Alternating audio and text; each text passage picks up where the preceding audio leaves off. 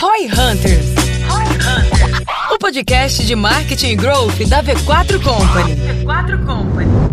Aqui é arroba o Guilherme Lippert e a minha expectativa para esse episódio é conseguir aprofundar ainda mais o meu leque de produtos dentro da V4 com a ajuda do Ricardo M. Domingues. Ótimo, olha que moral, hein, Gui? Meu arroba é Ricardo M. Domingues e a minha expectativa para esse episódio é conectar a discussão de produtos com a discussão de LTV. Brabíssimo. Quando criar novos produtos? Você está pensando em criar novos produtos na sua empresa ou está esperando o momento perfeito surgir? Nesse episódio de Roy Hunters, conheça formas de criar novos produtos para seus clientes capazes de aumentar pontos de contatos relevantes, ajudando a criar cada vez mais uma dependência com seu produto ou serviço principal. Veja como a XP Investimento criou as soluções para o seu mercado e como conseguiu aumentar o lifetime value dos seus clientes seguindo algumas dicas deste episódio. Não fique esperando o momento certo. Comece hoje a criar seu novo produto, que irá encantar seus clientes para sempre. Ouça agora no Roy Hunters.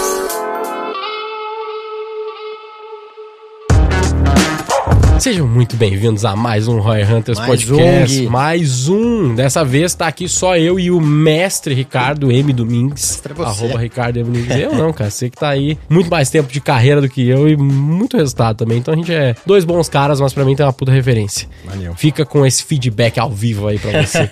Mas, cara, vamos trocar uma ideia aí pra galera que tá nos ouvindo no carro. A gente não vai mais botar aquelas derrapadas de carro, porque teve um episódio. Acho que era tu que tava comigo, era o João, não lembro agora, que era falando sobre o chat GPT que o Daniel ficava me interrompendo. Acho que era eu. Era, eu. tu, era tu, eu, né? é. Ele me interrompia toda hora. Tava a galera... entusiasmado aquele É, dia. E a galera colocou. Essa foi foda. A galera colocou, não sei se tu ouviu o episódio, Ah. colocou derrapada de carro toda vez que o Denner me, me cortava. Não escutei. Engraçado. Não Só que a escutei. galera ouve dirigindo. E aí teve uma galera que falou, mano, vocês me fuderam aqui, eu tava, tomei mó susto no trânsito, pá. Desculpem por Isso isso. é efeitos de Não som aí era durante o episódio.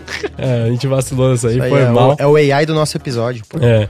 Mas enfim, hoje a gente vai ter esse episódio duplo aí que vocês já estão ligados. A gente vai no Technicase mesmo e a ideia aqui é a gente falar um pouquinho mais sobre como o Ricardo aqui ele tá muito nessa frente de revenue e eu até então também tô nessa frente de revenue. Eu acredito que a gente tem bastante pra colaborar aqui, falar de novos produtos, novas Perfeito. soluções, tipo uma visão assim de estratégias de como que eu vou de fato gerar mais valor pro cliente pra que a gente falou disso. Acho que foi contigo que a gente falou bastante uma vez sobre gerar valor, e extrair valor. Foi contigo, Foi, né? foi comigo. Então, isso, puta, isso eu levo pra vida, velho. Eu uso demais esse assunto. legal, que Porque legal. de fato é algo que, Quem tá, que quem fez tá sentido. editando, coloca o episódio aqui. Pra galera do YouTube, descrição ou na que É um descrição. bom episódio mesmo. É um excelente episódio. E aí a gente vai avançar um pouco mais nessa discussão, que eu queria falar mais sobre essa parte de novas soluções. Né? Perfeito. Porque, por exemplo, na V4, só pra você ter uma noção, a gente chegou à conclusão, e até tem um episódio que a gente fez aqui, só eu e o Denner falando da história da V4, e a conclusão, resumindo aquele episódio, é: a gente pegou e fez aquilo que a gente sabia fazer, pô, prestar serviço de marketing pra PME, o cara que vai pagar 3, 4, 5 mil reais pra mim, e eu vou fazer isso muito escalado né? Ou muito expandido, né? Não é nem escalável nesse caso, é mais expandido. Então, vou fazer a mesma coisa para 100 mil clientes, Perfeito. né? E a gente não chegou nos 100 mil, chegou nos 5 mil, Falta pouco. mas falta só 95 Só mil. 95. Né? Tem aí uns 20 anos pra chegar nisso, mas nem é mais a meta exatamente chegar em 100 mil, já foi. Mas a gente entendeu que a gente fez muito do mesmo com muita força, mas pouca inteligência. tá? E aí que a gente estruturou Sangue, essa frente. suor e lágrimas. Pô, demais, demais, demais. e aí, pô, a gente veio a conhecer você, veio a entender mais sobre revenue, criou essa área e hoje a gente já tem oito produtos diferentes. Sete, Legal. né? Tem um oitavo lá que a gente tá montando e tal. Desde produto que a gente investe no cliente, produto que a gente foca só em e-commerce, produtos que a gente dedica aos clientes, que nem a XP tem. Então a gente foi dando uma mexida nesse mix de produtos, de soluções, pra também meio que criar essa escadinha de valor, que a gente já falou aqui várias vezes Claro. e tal, mas dentro da V4 não tinha isso muito bem, e dar uma clareza de como eu vou crescer junto com esse cliente, tanto gerando mais valor, mas também extraindo mais valor. Tinha um erro muito doido na V4, velho, que eu identifiquei que era tipo assim, ó, a gente falava pros franqueados que o nosso contrato sempre foi, eu faço tudo que tem que ser feito pra dar resultado e é nóis. Hashtag confia, vai dar bom. E custa 3 mil reais.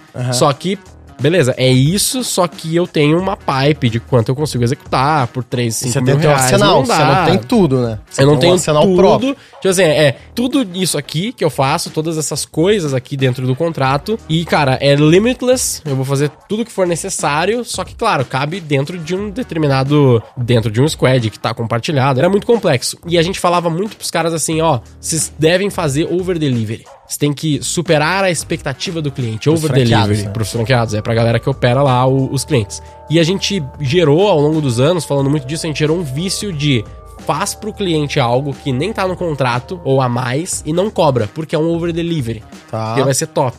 E a gente se fudeu muito nessa. Porque quando você não, não fala a parte que a gente se fudeu nessa, parece que faz sentido. Porque se o cliente tá pagando por Claro. 10 e você entrega 12, 11, Tá entregando valor, tesão, ótimo, deve estar todo mundo melhor? Eu feliz. esperava por 10, agora é 12, é 11, beleza. Só que a gente esquece que a partir daí, muitas das coisas que eu entregava tinham determinados custos e que eu deveria cobrar, porque gera valor, mas eu não tava extraindo valor. Então eu tava só tentando gerar valor sem extrair valor e fica uma coisa ruim, porque daí às vezes eu tô lá, teve clientes que a gente levou o cara de 100 mil reais de faturamento mensal pra mais de um milhão. Caramba. E o cara pagava 4 mil reais por mês. Então, tipo assim, eu gerei 10 vezes valor e eu mantive o meu FII, sabe? Como que eu consigo extrair mais valor? Porque até se eu já levei o cara pra um milhão, essa é a nossa cabeça hoje, né? Se eu já levei Claro. o cara pra um milhão, é o não dá pra levar pra dele, né? 10, não dá pra levar pra 100.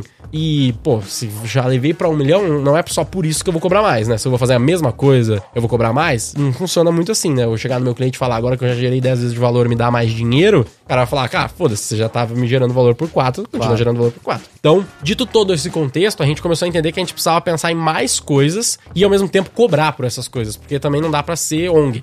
Né? Não dá pra ficar só nesse do over delivery Claro, infinito que claro. não fecha a conta no final. Então, esse é o contexto e a gente foi criando isso. Eu queria ouvir um pouco da tua experiência, assim, de como que é no, no teu caso, como que você trabalha esses produtos. Tem um aspecto aí de uma dificuldade que a gente tem, no nosso caso, pelo menos, que é um serviço muito direto, né? Vocês também, obviamente, Claro. têm essa parte, mas no nosso caso é, é difícil, às vezes, encaixar qual que é a hora certa de entrar um determinado produto e tal. Tem muitas realidades distintas, então As jornadas são zero lineares, né? Puta, é Cada muito cliente tem a sua complexo. jornada. Ah, cara, é só criar o processo padrão de retail. Tá, mas espera aí, é retail e-commerce, é retail PDV, é um retail multiloja, ou uma loja é multimarca, ou não é multimarca. Fudeu, é um monte de coisa. Claro. E isso é só cohort de retail, eu tenho 11 cohorts. Então é muito complexo encaixar todos Cohorts, esses produtos. nesse caso, são tipos de cliente, São né? tipos de categorias. clientes, né? é, o retail, serviço. financeiro, etc, etc. É, Exatamente, financial services, que a gente dá os nomes em inglês, mas enfim, Já são tá vários cohorts. Americanizado. Americanizado já. já. Tá listado lá em Nasdaq. pra- é a ideia. Mas, enfim, aí no nosso caso gera bastante essa dificuldade do cross-sell, de conseguir encaixar e também de saber, cara, qual novo produto de fato eu vou fazer que faz sentido, né? Que eu não vou fugir do core. Perfeito. Do Why, que também já tratou aqui em outro episódio. Sabe? É, verdade. Por quê? Simon Sinek. Total. Qual que é a tua visão, assim, Mas sobre, muito legal, um pouco é. sobre tudo isso e depois Muito a gente legal essa intro. Eu acho que ela sempre, essa discussão sempre volta ao velho e bom LTV, né? Uhum. Você repara que a gente não tá falando nada de diferente Não. do que a LTV. A São gente só tá- novas dúvidas sobre a mesma coisa, é, né? Exato, é uma outra forma de ver aqui a discussão de como alargar o teu LTV, né? O CAC ele é dado, independente do tipo de cliente, você já pagou pelo CAC aqui, né? Então, tudo que você tiver de upside, de novos produtos, né, de adição de novos serviços, cara, vai alongar teu LTV, vai melhorar o teu economics, porra, natural. E o LTV deveria ser a guia mestre aí da maioria dos negócios, pelo menos de quem tá olhando o growth, né? E aí, naturalmente, né, a dúvida que vem é, puxa, se eu tenho um produto, ou eu consigo vender mais dele, ou eu consigo é, atrair novos clientes, mas aí o LTV, pô, começa no mesmo nível, ou eu consigo adicionar um leque de ofertas barra produtos adicionais, né? E aí começa esse tipo de discussão. Eu gosto muito de pensar, sempre volto também à esteira de valor. Então, naturalmente, quando você está falando de LTV, né? Pô, você acaba tendo que pensar, começa com uma esteira, isso com um produto. Isso deveria ser muito importante para quem tá começando. um produto. Um produto. Fazer ele muito bem, assim. Quase que o- uma visão apaixonada por resolver aquele problema, aquela forma, aquele tema muito bem com um produto. No fundo, foi o que vocês fizeram. É, a gente né? ficou 10 anos Vocês fazendo a se mesma especializaram. coisa. É, De alguma forma, são aquelas 10 mil horas, né?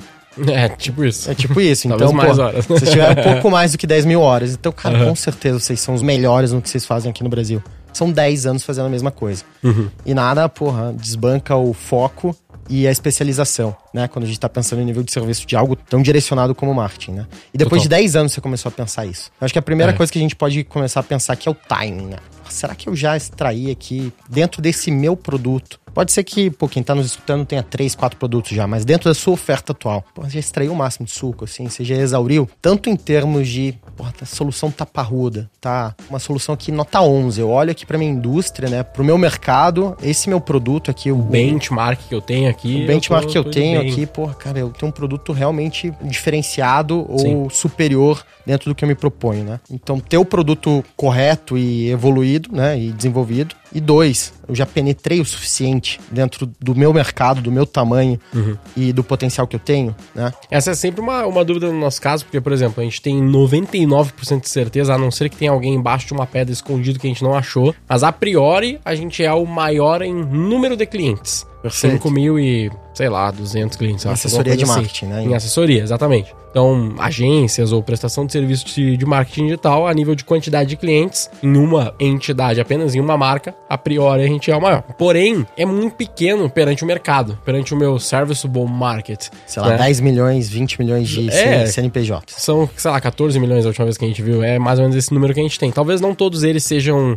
serviceable, sabe? Mas que seja um milhão, Perfeito. saca? Tipo, 5 mil de um Cinco mil de milhão, um é milhão. muito pouco, né? Mas ao mesmo tempo, 5 mil ativos, pensando que é B2B, já é uma base significativa para eu pensar em, em soluções Adicionais, incrementais, adicionais, que não fogem do meu core. Não quero fazer a logística do cara, que seria Claro. nada a ver, mas que já pode me gerar um revenue muito relevante. Claro. Entendeu? Então, nesse teu caso, você repare, beleza, você não penetrou o suficiente, né? Pô, tem mais outras 950. Depende, depende do ponto, do ponto de vista. Claro. Do, do- do que eu posso talvez atingir sim, do é o versus o mercado, eu market, já né? arregacei todo mundo, já, já passei de todo mundo. Beleza, você pode não ter esse, essa fatia do mercado ultra relevante. Mas Sim. você repara que você já tá 10 anos fazendo isso. Sim. E você já acumulou caixa e tem tempo, energia e disposição para dar sua próxima pernada. E pessoas. E pessoas, Também. né? É, que entra junto com recurso. Então, natural você tá pensando nisso agora. Uhum. Agora, o sujeito poxa, tá ali é, no- naquele reme-reme, né? Com dificuldade, quando ele olha o balanço dele, o resultado financeiro, de dar o próximo passo, né? Contratar a próxima pessoa, pesa. Pô, esse sujeito muito provavelmente deveria estar focado em se especializar mais, né? Ou desenvolver e melhorar o próprio produto, né?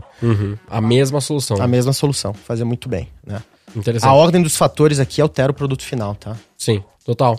E eh, vamos pensar que, sei lá, o cara tá no. Talvez no, no meio do caminho, ou talvez nesse momento de já começar a pensar em. Talvez até antes disso, na verdade, que é o aspecto de revenue que a gente fala bastante aqui, principalmente depois que a gente aprendeu isso contigo, na verdade, né? Quando que o cara trata isso? Tipo, o aspecto, a visão de revenue, de fazer mais com o mesmo cliente, ela entra nessa mesma lógica de tipo, cara, eu primeiro deixa eu adquirir o máximo, deixa eu crescer mais e depois eu penso em revenue? Muito provavelmente. Muito provavelmente. Muito provavelmente vem é um problema secundário Entendi. dentro da trajetória de uma empresa, né? Uhum. No geral, ainda mais, cara, tem, É. um, tem um produto, né? Pô, ainda mais um produto sem recorrência, por exemplo. Uhum. Esse sujeito aí, ele é um business de aquisição. Vendeu, próximo. Vendeu, próximo. Sim, transacional, Transacional. Não justifica, né? Ter uma estrutura ou uma visão tão ampla de revenue, né? exemplo. Nesse caso, se o cara tem um produto transacional, ele vai ter de fato que criar um novo produto para esses. Ele vai Perfeito. ter uma base de clientes, digamos, inativos que compraram esse produto transacional inicial dele. Em algum momento no futuro, essa deveria base repensar. talvez seja significativa o suficiente para valer a pena de ele criar um novo produto, para daí, sei lá, tornar recorrente ou Perfeito. continuar vendendo para esses caras, Perfeito. né? Poxa, eu tenho 10 mil médicos na minha base que eu vendi um curso de especialização.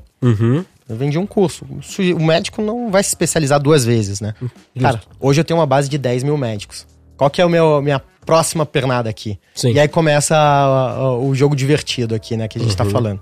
né? Não, fora que a base de 10 mil médicos, tu tá se referindo apenas aos, digamos, 10 mil que compraram. Ou mesmo os que não compraram. Pode ser só os É uma leads oportunidade caso, também. né? Ah, É tá, uma oportunidade já tá, também. Já tá se referindo nisso também. Perfeito. Porque no caso, a explicação que tu deu, que também me marcou muito e pra sempre eu uso ela, é a questão do mar aberto e depois do aquário, né? Perfeito, Então é. o aquário deles são todos os leads, todas as reuniões, todas as pessoas que compraram, Perfeito. que nesse caso são médicos e atendem ao ICP dele, né? Exato, exatamente. Mas o aquário também é o lead, né? Nesse caso. Uhum. Perfeito? Uhum. Então, distinção importante também pra quem tá nos escutando aqui, né? O mar aberto, cara, é o universo. É aquele teu, teu universo que tá fora da tua instituição, do teu ecossistema hoje. Que absolutamente que poderia, não te conhece. Que não te conhece e que poderia comprar o teu produto em algum momento. Eventualmente até te conhece, né? Não vamos entrar aqui na discussão de branding, mas ele, Ok. é, um, ele, é, ele é um mar aberto. Ele pode até te conhecer, mas ele ainda não tem nenhum tipo de relacionamento. Não tem relacionamento. Perfeito. Justo. Você não tem um contato dele. Você não sabe que é o João. Não sabe o que é o A regra, Henrique. tecnicamente, que você fala é lead. Ou, digamos que, Eu no preciso caso ter de um vocês... contato. Eu preciso, eu preciso ter um contato, tá? Se ele acessou a landing page, está no teu pixel, ele ainda é mar aberto. Ele ainda é mar aberto. Legal, legal, legal. Mas eu legal. preciso identificar esse sujeito. Uma vez Total. identificado, a esteira pra converter ou pra, enfim. Tem várias formas de comunicação com os caras depois, né? Vai ter e-mail, tem WhatsApp, tem ligação, tem remarketing, No vai nosso ter caso, tem app. formas, né? App super É, poderoso. Putz, A maioria das poderoso. pessoas aqui acaba não tendo, né? Business de app, né? Mas pra gente é ultra importante. Então são mais de 4 milhões de clientes. Quantos desses estão logando todo dia pra ver as suas ações, seu- a sua fatura do Uhum. Eu banco, logo. etc, etc.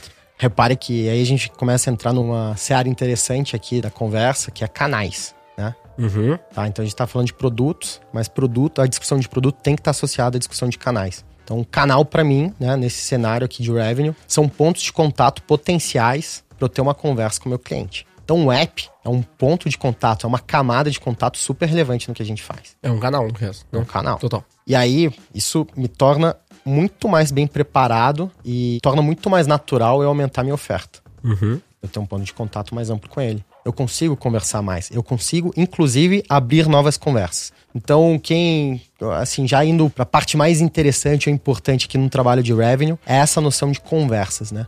Quantas conversas potenciais eu quero ter com o meu cliente? E pra gente é muito interessante, né? A gente começou com uma casa de ações, sei lá, 20 anos atrás, era um curso. Enfim, tem toda a história da XP, a maioria já deve ter escutado Guilherme contando por aí, mas começou como uma casa de investimento, de ações. A gente fez cursos lá atrás para ensinar esse sujeito a investir melhor. Na sequência, ficou muito claro que a gente, poxa, poderia capturar outra parcela dos recursos do cliente, né, da poupança do cliente via outros tipos de ativo, e aí entra CDB, entra pô, título público, entra fundos de investimento. Algo Foi- mais safe, vamos dizer assim? Não, eu acho que é o próximo passo da jornada do investidor mesmo. Então, era uma casa de bolsa, entendi. ações. Ações é uma parcela numa carteira de investimentos de um sujeito que investe, né? Mas a outra parcela, né, que é o CDB, que é a renda fixa, a gente poderia falar, nesse caso, só para simplificar aqui, ela ainda ficava nos bancos. Ela ainda ficava Total. nos bancos, né? Então, Sim. depois de cinco, eu não sei a data exata, mas posso imaginar que foi entre 5 e 10 anos depois de operando apenas o negócio de renda variável, de ações, que a gente deu esse passo para ecossistema barra shopping financeiro e adicionou todas essas novas categorias. Então a gente fez muito bem ações, eu tinha uma base certamente muito grande de clientes e ex-clientes ou leads, e nesse momento, e tamanho, escala, fez muito sentido a gente dar o próximo passo. E aí a gente começou a cada vez aprofundar mais nessa missão de tirar os brasileiros, né, no que diz respeito a investimento naquele momento, dos bancos e migrarem para XP.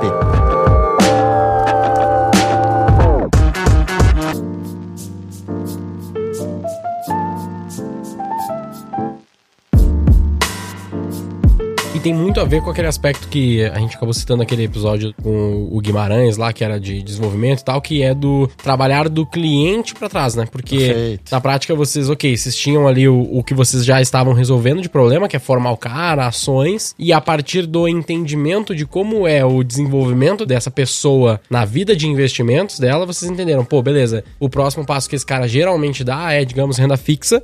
Então, hoje, que eu já tenho uma base de clientes, que eu já dei o meu primeiro passo ao longo de vários anos, né? Não é nem meses, são vários anos. Eu vi que existe essa nova possibilidade ou essa oportunidade a mais de um novo produto de renda fixa para dar o próximo passo. Perfeito. Então, essa é a Aqui- lógica, aqui, né? Quase isso. Aqui nesse caso é até interessante porque o investidor típico ele nem começa por renda variável, tá? Ele Uhum. costuma normalmente começar por ativos menos sofisticados, né? Ou menos voláteis, ou menos Às arriscados. vezes o né? cara é mais moderado nesse caso e depois ele vai assumindo mais risco, né? Perfeito, Eu até perfeito. imaginei que fosse então, a, a- a- aqui nesse caso, a estratégia ela não foi linear. Começar do mais, Uhum. mais complexo. Então, o mais simples é a poupança. É o ativo de Sim. investimento mais simples.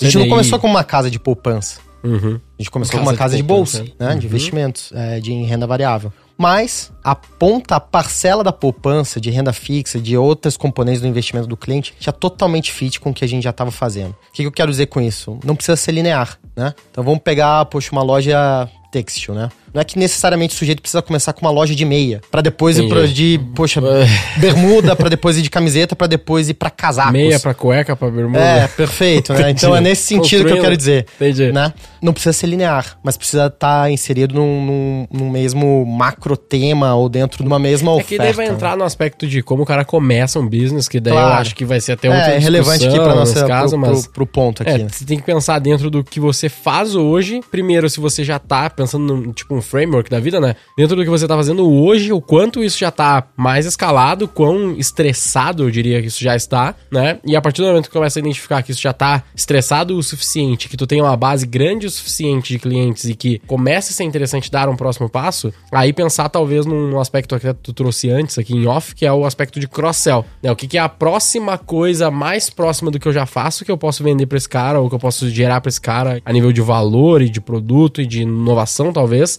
pra extrair mais valor desse mesmo cliente, né? Perfeito. Mas antes disso, sempre dá um bom primeiro passo de conseguir evoluir e crescer o negócio, né? Perfeito.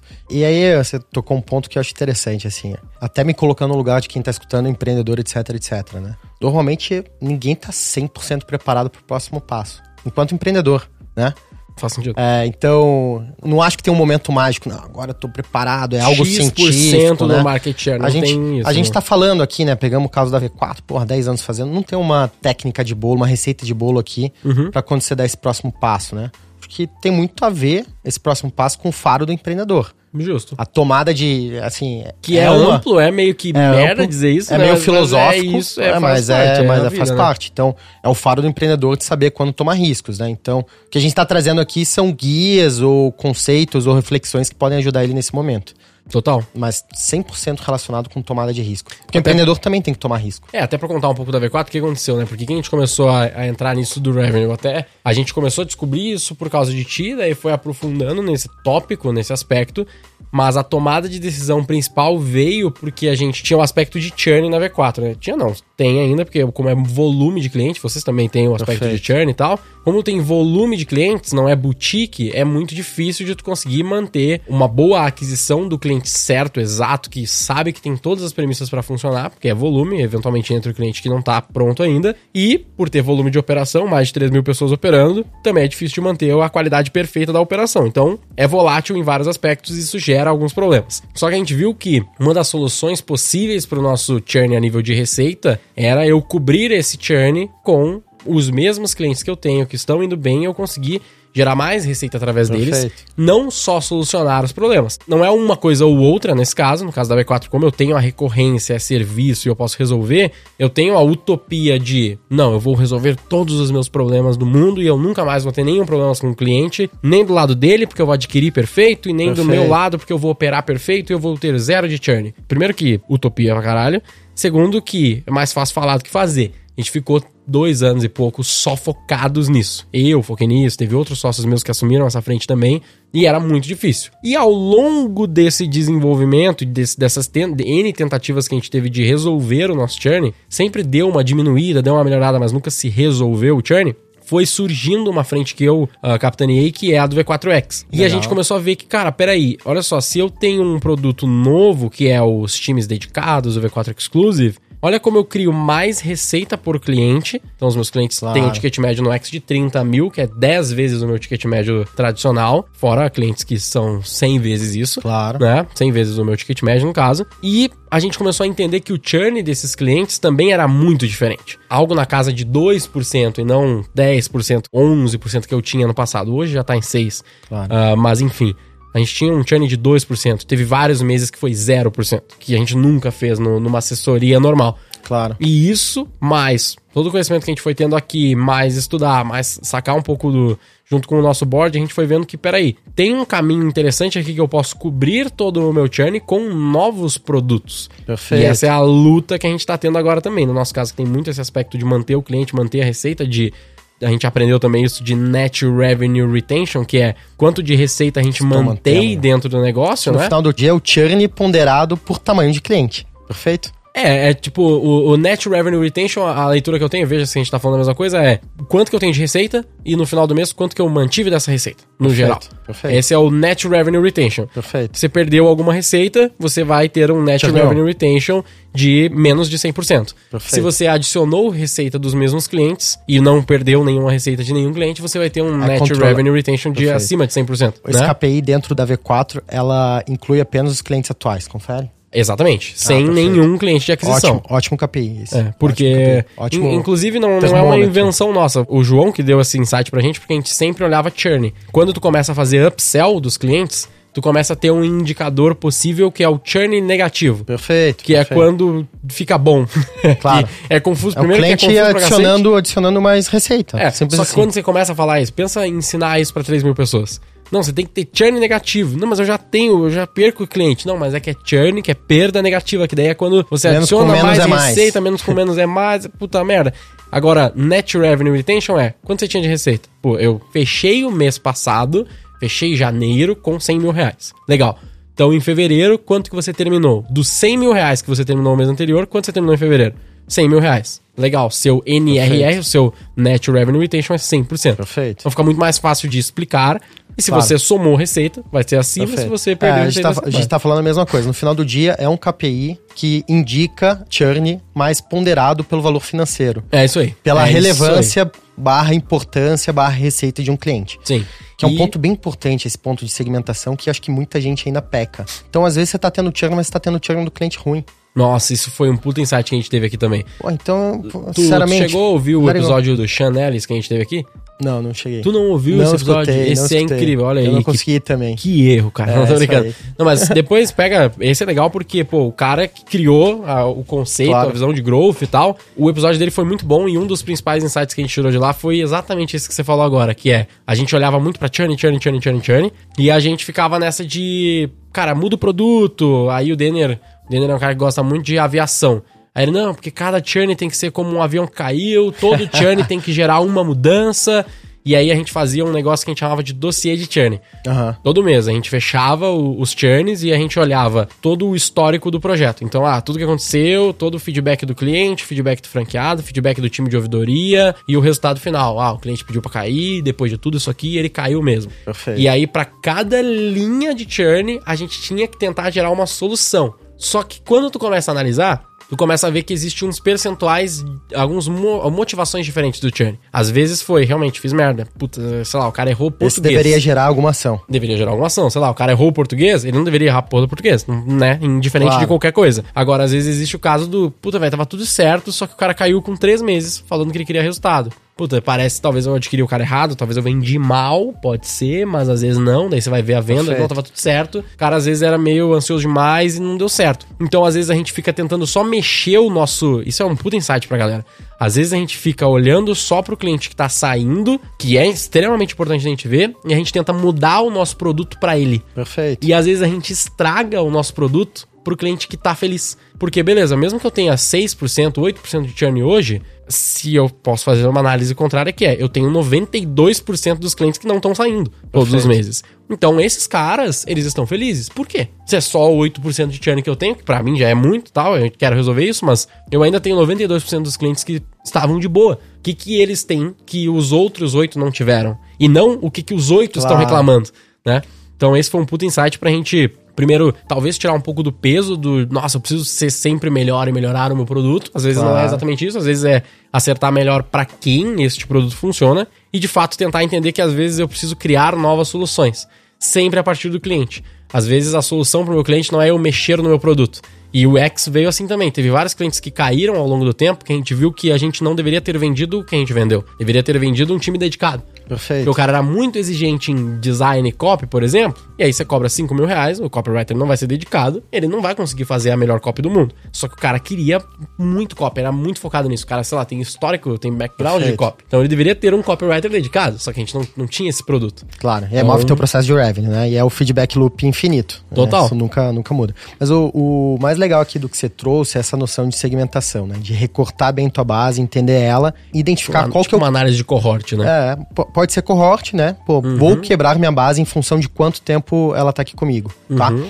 Então, um indicador ótimo esse. Vou pegar como exemplo a XP, né? Poxa, o investidor que está comigo há três anos, ele se comporta diferente do sujeito que está comigo há seis meses, né? Total. Eu não posso olhar no mesma balança essas, uh, e misturar, dependendo do que, que eu tô olhando, numa mesma dimensão para buscar ou entender algum tipo de KPI. Né? Inclusive né? o churn de receita desses caras, um cara de três anos e um cara de seis meses, ele vai ter motivações completamente diferentes. Completamente diferentes. E até mais importantes, possivelmente, no cara que tá há três anos que churnou do que o cara de seis meses, né? Porque o cara de três anos, ele tende a ter mais dinheiro com a gente do que o cara de seis meses. Uhum. Tudo mais constante, obviamente, né? Claro, Tem mil justo, variáveis justo, aqui justo. e tal. Mas esse sujeito tá mais avançado na jornada dele de tirar recursos do banco, que essa é a jornada clássica, no nosso caso, né? A maioria uhum. das vezes.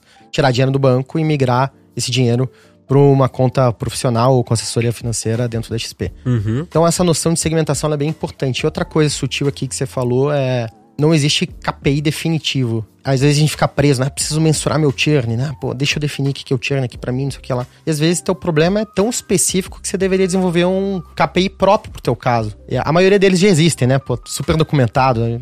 Sim. Fala-se muito sobre isso, né? Mas não existe um KPI determinístico ou universal para tudo. Eventualmente, Teve um dependendo. Que a gente gerou, tem um, tem um exemplo disso que a gente gerou dentro da operação. Porque o, o Net Revenue Retention, ele é um KPI que existe. Então Perfeito. não é uma invenção. Perfeito. O churn negativo também. Todos esses vêm até do mundo de software, serviço pouquíssimo se fala disso. Se fala de churn, bastante serviço, mas não se fala muito de revenue retention. Eu vejo se falar pouco, muito mais em software. Perfeito. Uh, e aí, um que a gente criou foi. Ao longo do tempo, a gente foi vendo que o, o aspecto de resultado é um problema. Né? A gente criou um indicador que nem, eu nem lembro por que chama isso, mas é MM sobre F.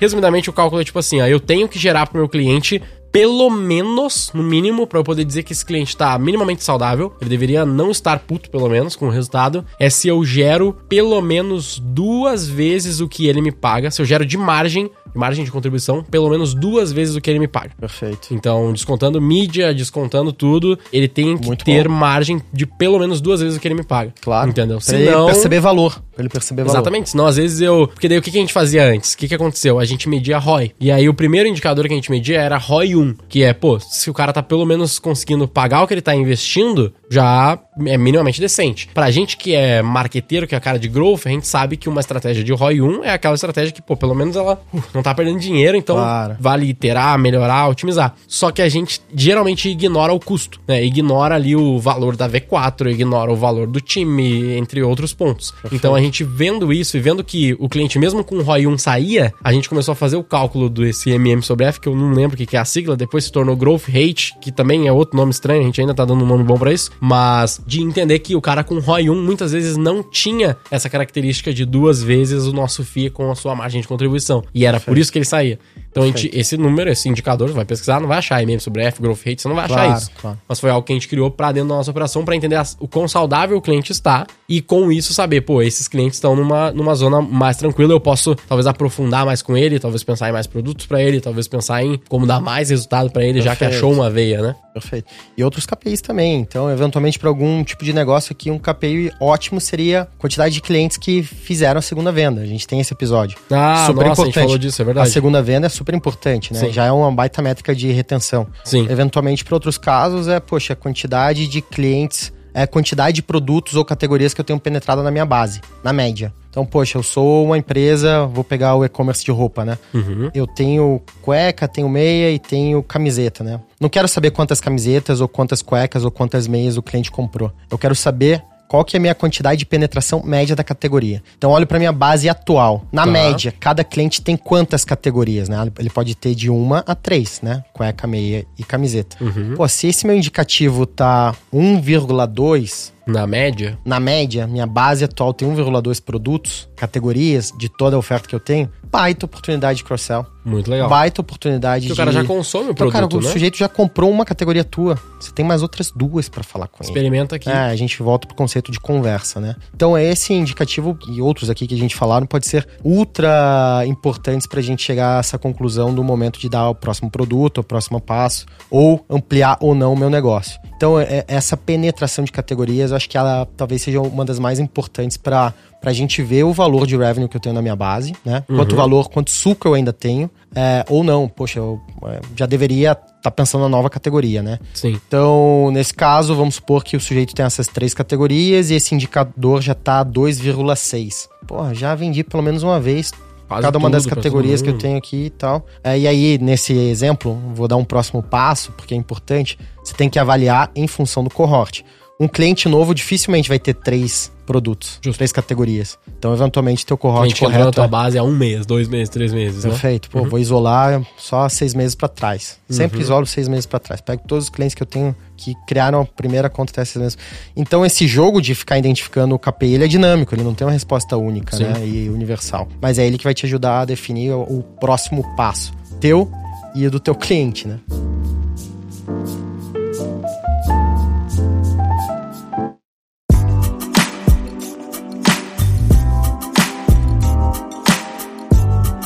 Cara, esse negócio de conversa que você tá trazendo aqui, esse exemplo do, da penetração é legal, porque eu fico pensando assim, se tu tem essa análise e tu sabe que a tua média após seis meses é 1.3, como tu disse, abre um leque de possibilidades muito grande de como gerar essa nova conversa com o cara, né? Aí eu vou, vou fazer mais uma segmentação nessa base de 1.3, vou ver, beleza, todo mundo tá comprando meia. Legal, essas pessoas que estão comprando meia já é um tipo de roupa íntima, então eu vou jogar agora cueca pra esses caras. Perfeito, que é o Daqui NBA, a pouco na Next Back Set. é, na próxima compra desse cara, eu vou enviar uma cueca de graça pra ele, foda-se. Perfeito. Porque vale a pena eu gastar uma cueca com o cara, porque daí ele vai ir pra minha Entra próxima CAC. categoria, vai entrar no meu CAC no fim das contas, apesar dele já ser cliente, entra no cálculo de CAC, né? Pra ele estender o LTV comigo e ter mais produtos. Então, que é uma coisa que, tipo assim, ó, se o cara não pensa dessa forma, ele. hum, Por que diabos eu daria um, um próximo produto de uma categoria pro meu cliente? Não faz sentido, não fecha minha conta. Depende da análise, né? Perfeito. E o que você trouxe aqui no final do dia é CAC pra próxima compra, né? CAC entre aspas, né? Sim. Então, Não tem um indicador pra isso? Tô pensando agora. de tudo que eu estudei e li, acho que não, nunca achei um nome soberano também, Uhum. um KPI pô, universal sobre o tema, né? Sim.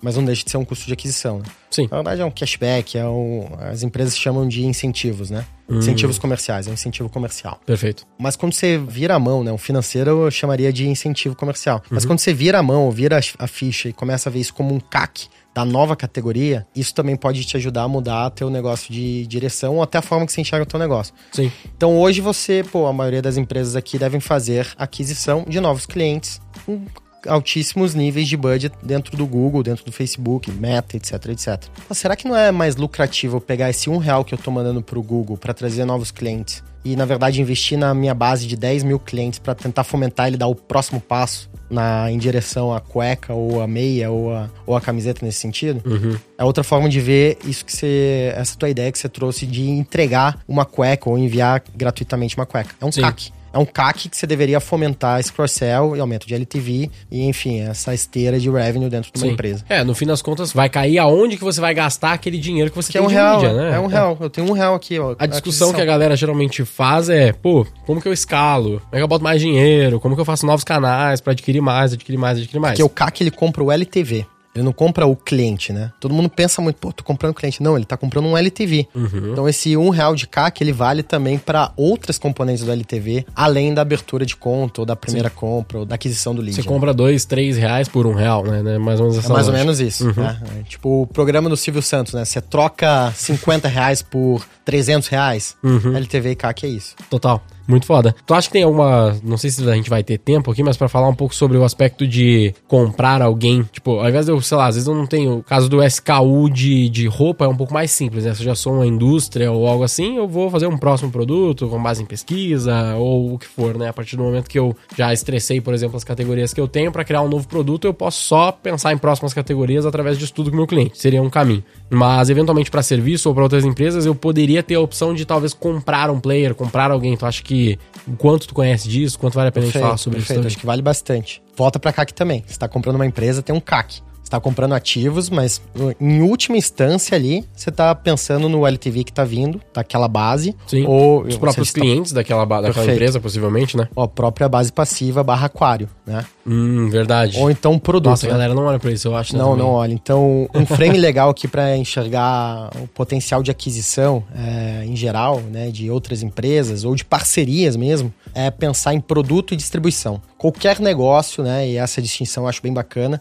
Ela envolve um produto e uma, e uma distribuição. Quando você faz um M&A, né, uma, uma aquisição, uma fusão de empresas, normalmente você está tentando capturar sinergias entre essas duas dimensões. Então, poxa, eu estou comprando uma empresa porque ela tem uma base grande e eu quero penetrar o meu produto nessa base. É uma forma de ver isso. Outra forma de ver isso, poxa, essa empresa tem um produto ótimo e eu quero pegar esse produto e conectar na minha base, na minha distribuição. Uhum. Então, normalmente passa por essa combinação dessas duas coisas, né?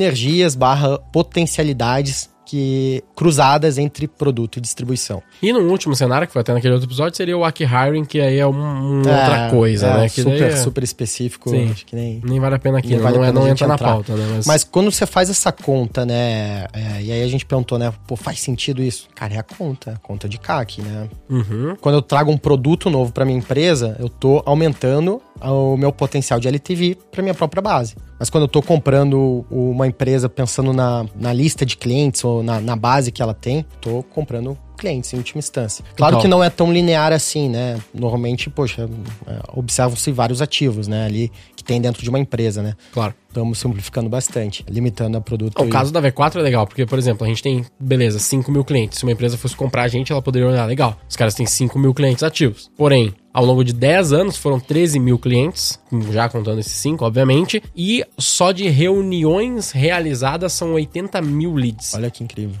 Entendeu? Então, acho que até mais. 80 mil era, sei lá, 4 meses atrás, a gente faz 10 mil por mês, então já deve ter mais de 100 mil, facilmente. De reuniões realizadas, não é nem leads. Se for colocar leads, eu não sei nem quantos são. Perfeito. Né? São leads enriquecidos. Porque você fez uma reunião, você conhece. Total. Você é, tem um CRM já... onde você registra. Esse cara vai lembrar de mim. Sabe? Não é um lead que cadastrou numa page minha uma vez na vida. Esse cara fez uma call de uma áudio, pelo menos 30 minutos comigo. Perfeito. Esse cara lembra, ele sabe quem é a V4. Né? Talvez ele não comprou, mas ok, ele, ele está ligado, ele está próximo, né? E isso com certeza tem um baita valor, né? Total. E mais algum ponto que tu acha que vale a pena a gente falar aqui? Ou acho que poderia. Foi... É, a, gente, a gente cobriu bem, mas a gente é? poderia falar rapidamente de jornada. A gente já falou bastante sobre jornada aqui também, né? Mas é importante aqui. Bons, né? Mas Sim. isso tudo que a gente está falando tem que ser associado à jornada do cliente. É, então, essa visão. Jornada é, crítica. É, o caminho crítico do cliente, uhum. né? Qual que é o caminho crítico do cliente dentro da, da minha oferta, dentro do que eu me proponho enquanto empresa, né? Uhum. E o que, que é isso na prática? Em que momento eu deveria falar do que com ele? Aí eu conecto o canal, conversa, tudo isso daí. E oferta Sim. dentro de uma mesma lógica inteligente e empática com quem tá lá do outro lado, que é teu cliente, tá? Sim. Como compatibilizar tudo que a gente tá falando, uma razoabilidade de quem tá do outro lado, né? Não pode ter aquela venda dura, venda forçada, né? Tem que ter uma magia ali, né? Sempre comprei isso, agora você tá me falando isso. Mas por quê? Como? Qual momento? Então, erros básicos aqui de quem não pensa numa jornada. Pô, tem uma base aqui de 30 mil clientes que compraram meia, vou mandar o WhatsApp para todo mundo ofertando cueca. Que parece fazer sentido. Parece fazer sentido. 30 mil WhatsApps, porra, eu não falo com meu cliente há dois anos, vou aparecer agora com WhatsApp frio do nada, uhum. sem contexto. Que é cueca. Que é cueca. Não, né? Tipo, porra, muda o canal no limite. Vou mandar um e-mail que é menos invasivo. Uhum. Ou então vou rodar remarketing uhum. no Google no Instagram. Então essa noção de, poxa, ter um senso de razoabilidade. Se colocar, meio, é, meio que, meio que se colocar é um, no lugar do cliente. É um exercício empático mesmo, Sim. de, poxa, pensar como que eu tô atuando aqui, até como driver de pensar, Inclusive, porra. sei lá, você até poderia fazer um WhatsApp, mas talvez não oferecendo uma, um produto pro cara logo de cara. Perfeito. Se fizesse um WhatsApp de approach mais de cara, olha só, faz tanto tempo que você não compra com a gente aconteceu? Por que, que foi. Perfeito. O que, que fez você largar da gente? Por que, que você esqueceu da gente? Perfeito. Seria uma ideia melhor Seria nesse ótimo. caso? Seria ótimo. Sim, porque eu não tô, não quero te oferecer nada, eu só queria entender aqui, porque você comprou uma vez, foi ruim, teve alguma coisa. Perfeito. A gente, né? a gente pode até falar, temos mais soluções, adoraria te é. apresentar. Né? Aí depende do. A gente tá pegando. Tá, Muitos muito, exemplos, é né? muito amplo. Mas né? depende né? muito do negócio. Mas claro. uma solução mais inteligente ainda. Mas, nesse pô, caso, seria o rodar mídia para essas 20 mil clientes. Ok. E quem engajar, eu vou Falar escrever disso. no WhatsApp. Legal, faz sentido, então, que é menos invasivo canais. Ainda, né?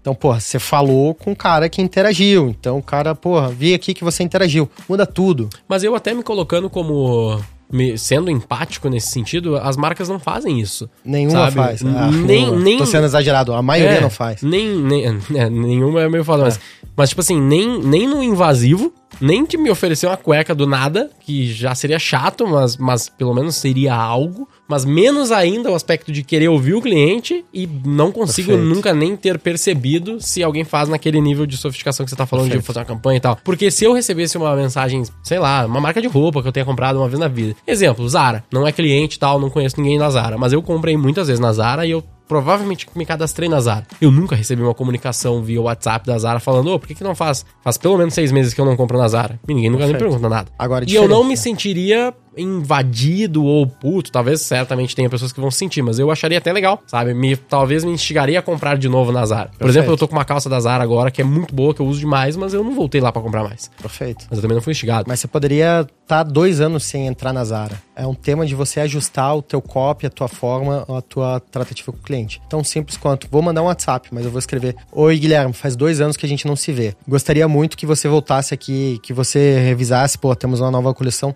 tome 30% de desconto na sua próxima compra. Muda Sim. tudo. Total. Contextualizado. Faz dois anos que a gente não se vê, toma 20% de desconto. 30%. Enfim. Enfim, X%.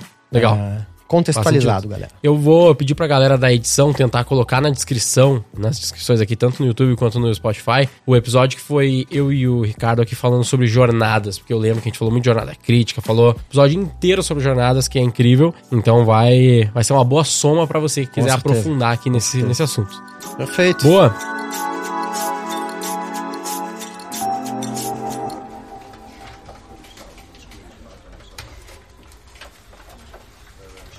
Qual o nome Ótimo. que a gente vai dar pra esse, pra esse episódio? Ah, quando expandir sua oferta, talvez. Quando criar novos produtos. É.